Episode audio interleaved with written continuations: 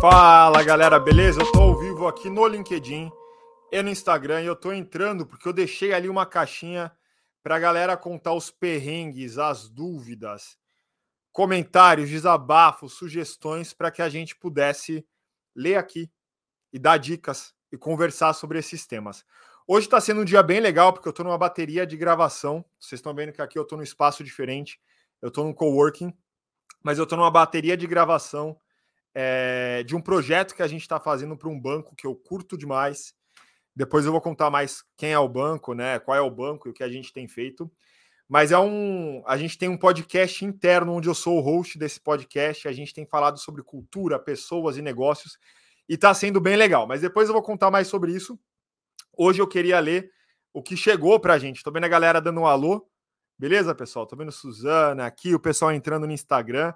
Se quiserem deixar os comentários, perrengues, sugestões, o best regards de vocês, deixem aí, porque eu estou de olho aqui em duas telas, mas eu estou de olho aqui no que vocês estão escrevendo também, beleza? Pessoal, recebi aqui o William, Jefferson, Renê, show de bola, galera. Eu estou recebendo vários perrengues, várias mensagens.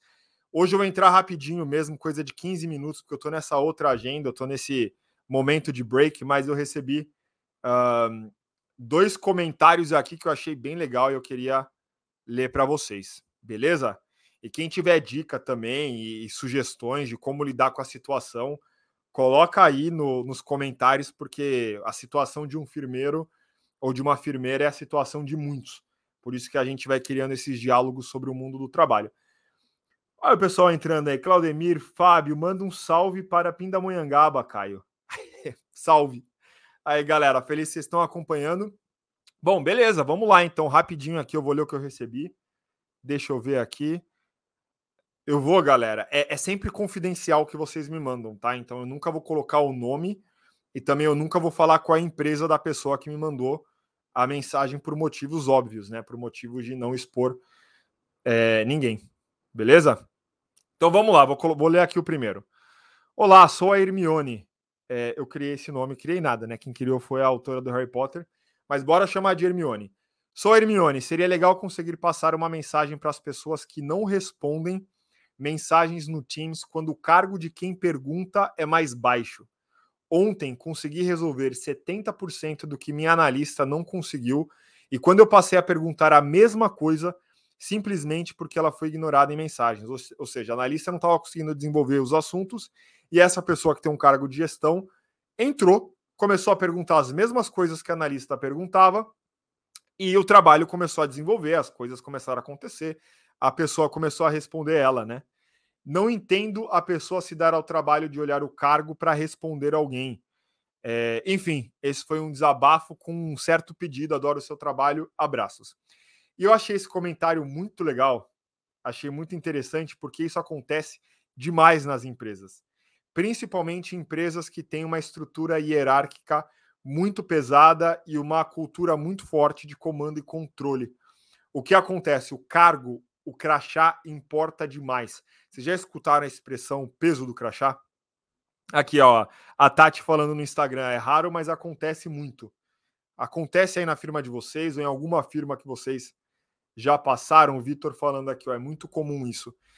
O que acontece? Todo, todo estagiário, toda estagiária, ou analista júnior, assistente, já viveu algo parecido em algum momento, dependendo da empresa, né? É, as pessoas não respondem, as pessoas deixam a demanda desse estagiário, desse assistente para depois, e a pessoa fica, cara, por que, que não me respondem? Por que, que não me ajudam? E é a hora que os gerentes começam a entrar, que a, os diretores começam a entrar para resolver o assunto. É, é lamentável, de fato, porque demanda uma certa carteirada, que foi o que o Evandro colocou aqui. Quando o diretor, o gerente tem que entrar para que alguém responda alguma coisa ou para que alguém responda um projeto, é porque aquela pessoa, na verdade, não é que ela não está fazendo bem, ela não está sendo escutada por conta do seu cargo, né? E por isso que a gente tem falado cada vez mais de uh, estruturas mais horizontalizadas, onde o foco não está tanto no cargo e sim nas atividades, e sim na, na, nos objetivos do projeto. Né? A gente acaba tendo equipes também muito mais multidisciplinares que mudam os papéis uh, ao longo do tempo em diferentes projetos, para que também não fiquem marcadas como ah, o Caio, o gerente, ou, ou o Vitor, o diretor, né, a Lucinéia, enfim. Então isso é muito interessante, que a gente consiga tirar esses cargos da frente, tirar esses crachás da frente, para que uh, isso que eu acabei de ler não aconteça mais.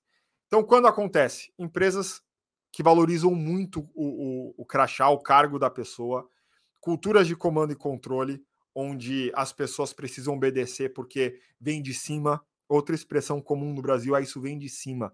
E aí eu passo a responder mais o que vem de cima, né? Tô vendo aqui a Sabrina colocou: sempre que peço algo a um parceiro para estagiário, não falo que o funcionário é estagiário, pois vejo que há essa má vontade em ajudar, ou seja, a pessoa vai escolhendo como ajudar, né? Dependendo do, do caso. A Denise colocou: conheço muito. É pior quando você é sênior e isso acontece. Às vezes não tem cargo, né, galera? Às vezes, assim, é, você é estagiário, você é sênior, você é coordenador, dependendo da pessoa que precisa te responder, é, isso acontece, a pessoa simplesmente vai te ignorar de alguma forma. O William colocou aqui, também acontece fora das empresas, é uma, é uma questão de relações de poder. O que, que eu ganho respondendo essa pessoa? O que, que eu perco respondendo essa pessoa? E aí não tem muita ordem, não tem muita estrutura, né? Depende muito ali de quem é o interlocutor. Muito bom. Tem uma história real comigo de uma grande empresa. Como envio para vocês? Nilson, envia para a gente por direct no Instagram ou envia para mim pelo LinkedIn também, que a gente pode ler aqui. E quando a diretoria já conversou e te chamam para uma reunião que já estava acordada, né? Diz a Flávia aqui. É isso, pessoal. Isso acontece demais, né? O que a gente precisa fazer é desestimular esse foco tão grande em cargos e muito mais no que é prioridade, muito mais nas atividades. Quando a gente vai fazendo isso, as coisas vão fluindo muito bem. Uma dica muito simples, mas que pode ajudar, é tirar o cargo do da assinatura. Não sei se antigamente ou se algumas empresas ainda mantêm, mas muita gente tem lá, né? Fulano, diretor, ciclana, analista júnior. É, e isso é um indicador de importância né, daquela pessoa, de, de certa forma, quando você está lendo um certo e-mail. E se você tira, as pessoas elas não vão muitas vezes saber quem é ou qual é o nível de cargo. E elas passam a focar no que é prioridade, elas passam a, a, a se organizar de uma maneira diferente. O William colocou aqui, ó, isso acontece quando estamos nos clientes também. Consultamos várias pessoas para levantar informação e não temos retorno. Então precisa envolver Scrum Master e gestor de projetos, imagino que você quis colocar aqui, para conseguir fazer o trabalho fluir. É isso, você precisa começar a adicionar outras pessoas também. Galera, eu estou de olho aqui só nos comentários. Beleza? Muito bem, pessoal. Então, queria trazer esse primeiro ponto. Um outro comentário que a gente recebeu aqui e que eu queria dividir com vocês é o seguinte. E antes de falar desse comentário, sempre que vocês quiserem enviar perrengues para a gente, manda por direct no Instagram, manda no LinkedIn. Eu abro caixinha no Instagram também para vocês enviarem e a gente faz isso. A gente lê, a gente troca, a gente bate papo, traz algumas dicas, né, para que a galera se, se inspire no que a gente está falando aqui. Muito bem, o que a gente tem aqui uh, de comentário é, na verdade, essa é uma pergunta como lidar com as promessas de promoção que nunca são concretizadas. Já aconteceu aí? Tem promessa de, de promoção, quem sabe no próximo ano, quem sabe no próximo ciclo. E esse próximo ano não vem, esse próximo ciclo não acontece, e você fica com essas mesmas promessas né, de, de promoção, esperando a sua vez chegar e a, e a vez não chega, ou o gestor ele muda de área, muda de empresa, enfim. Isso acontece com muita gente, né? E aí, como sair dessa? Na verdade, a pessoa me pergunta como lidar com essas promessas. Eu acho, pessoal, que esse é um tema bastante claro, é um tema bastante delicado, porque muitas vezes a liderança ela não consegue cravar o período de uma promoção. Até porque uma promoção depende de diversos fatores. A empresa, aquela estrutura, precisa ter orçamento para determinada promoção. Muitas vezes, se a pessoa vai receber uma promoção com a mudança de cargo, a estrutura precisa ter uma previsão para aquele cargo. Então, ah, a pessoa é pleno hoje, ela quer ser sênior. Então, ela está nessa conversa de ser sênior, né? É, na organização. O Fernando colocou tipo o Daniel Alves da empresa. e ela quer ser sênior na, na organização. O que acontece? Será que essa cadeira de, de sênior está orçada? Aquela estrutura tem dinheiro, tem orçamento para aquela cadeira de sênior? Aquela estrutura precisa de um sênior naquele, naquela área, naquele departamento? Então, o que muitas vezes acontece é que o líder ele vai prometer ou ele vai falar de possibilidades de promoção porque ele quer reter aquele, aquele colaborador, aquela colaboradora, né? Ele quer que, a, que aquela pessoa não saia da organização. Então, falar sobre promoção futura parece uma boa ideia para essa liderança. O que acontece é que muitas vezes o tiro sai pela culatra, a promoção não chega, e aí você está criando o quê? Líder, líder, né? É, frustração. E a sua palavra vai perdendo poder, você vai perdendo credibilidade e as pessoas elas vão saindo da equipe. Né? Isso, isso acontece também, isso é o risco. Às vezes você quer engajar e reter a pessoa por algum, alguns meses, algumas semanas, né? E no final do dia ela sai mais cedo do que o previsto, porque você não consegue sustentar essas promessas. Qual que é a minha dica aqui? Que a liderança seja muito clara, né? Olha, eu já te vejo ou não te vejo na próxima cadeira, no próximo passo, eu vejo que você tem prontidão, ou eu ainda não vejo a prontidão para a próxima posição e por quê né? Ter essa conversa muito mais transparente e a partir dessa conversa transparente falar sobre tempo. Olha, isso pode acontecer esse ano porque a gente tem orçamento, então é uma questão de desenvolvimento, ou não, não temos orçamento esse ano. Esse pedido de promoção é algo que vai passar por uma avaliação e essa avaliação geralmente leva tanto tempo, tantos meses. Então é uma conversa de plano de ação que tem prazo que tem uma linha de chegada, não é só uma promessa vazia. E para a pessoa também, para a firmeira e para o firmeiro, o mais importante é que essas pessoas também tenham uma, uma visão de quanto tempo elas aguentam esperar. Ah, eu estou discutindo uma potencial, né, uma possível promoção com o meu chefe. Eu posso esperar até seis meses para ver se essa promoção chega, posso esperar um ano. Qual que é o prazo dessa pessoa? E aí essa pessoa precisa caminhar para um plano B, para um plano C. O plano B, muitas vezes, não é uma saída da organização. O plano B, muitas vezes, pode ser uma oportunidade interna que essa pessoa pode tentar. Também discutido com o próprio líder, né? É... Compartilhando quais são as ambições de carreira, vendo quais são as áreas que fazem mais sentido. Isso pode rolar. Então, se não está rolando a promoção dentro da sua estrutura, que tal ampliar para a diretoria, para a vice-presidência, para a empresa como um todo? Essa oportunidade está em outro departamento, está em outro lugar, conversa com seus desejos de carreira, você tem as competências para fazer essa movimentação interna? Se sim, show de bola. Se não, vai para o plano C. Qual que é o plano C? Mercado.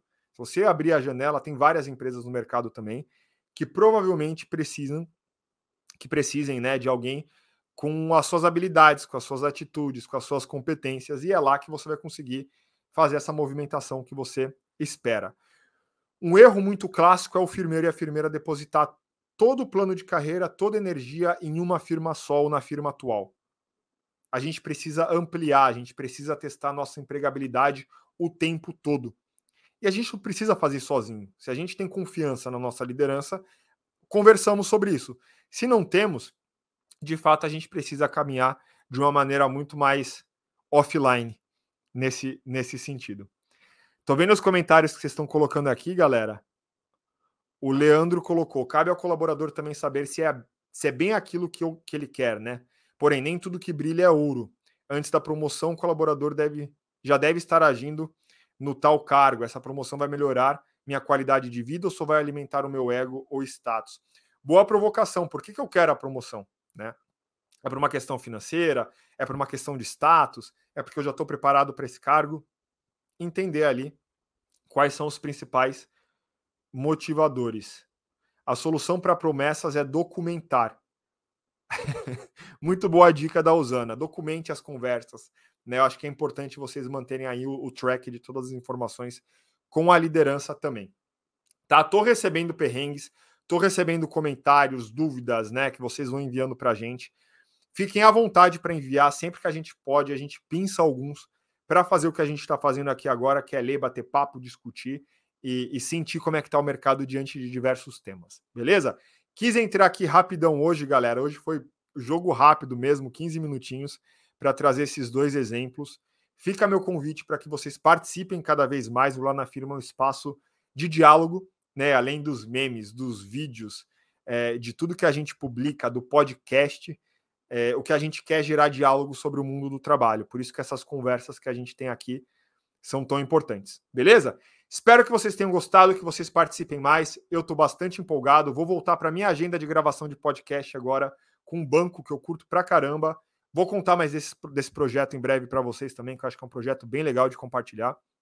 E a gente vai trocando ideia e falando. Beleza? Qualquer dúvida, dica, feedback, manda para mim que eu estou sempre atento aí nas redes sociais.